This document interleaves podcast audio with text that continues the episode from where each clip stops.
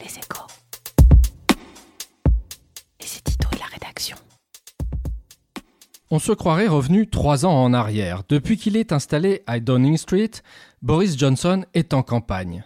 En campagne pour mettre en œuvre le Brexit d'ici au 31 octobre, avec ou sans accord, comme il s'y est engagé. L'objectif? Convaincre ceux qu'une telle perspective inquiète, et ils sont nombreux. Mais ce faisant, le Premier ministre retombe dans les travers de la campagne du référendum pour sortir de l'Union européenne, où il avait joué un grand rôle pour vanter le Brexit sans en donner le mode d'emploi et en trompant les électeurs sur les bénéfices à en attendre. Le Premier ministre veut saisir, je cite, l'énorme opportunité économique d'une sortie de l'Union européenne pour faire des choses que nous n'avons jamais été autorisés à faire pendant des décennies. Mais nombre des propositions qu'il avance pourraient être mises en œuvre dans le cadre actuel, que ce soit la relance du nucléaire, l'utilisation dans certaines conditions des OGM ou la création de ports francs. Boris Johnson veut actionner un plan de relance? Le Royaume-Uni est libre de le faire. Il n'est pas dans l'euro, dispose de sa propre devise et de sa propre banque centrale.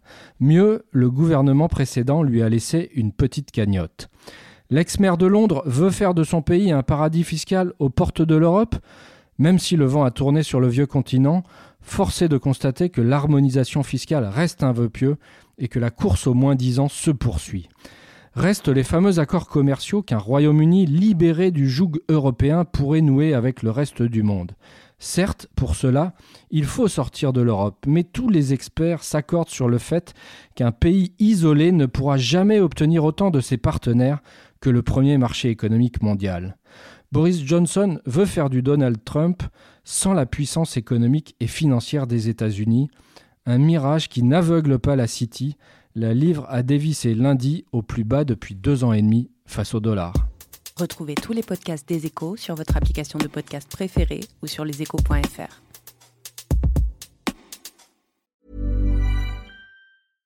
Hey, it's Paige DeSorbo from Giggly Squad. High quality fashion without the price tag. Say hello to Quince. I'm snagging high-end essentials like cozy cashmere sweaters, sleek leather jackets, fine jewelry, and so much more. With Quince being 50 to 80% less than similar brands. And they partner with factories that prioritize safe, ethical, and responsible manufacturing. I love that. Luxury quality within reach. Go to quince.com slash style to get free shipping and 365-day returns on your next order. quince.com slash style.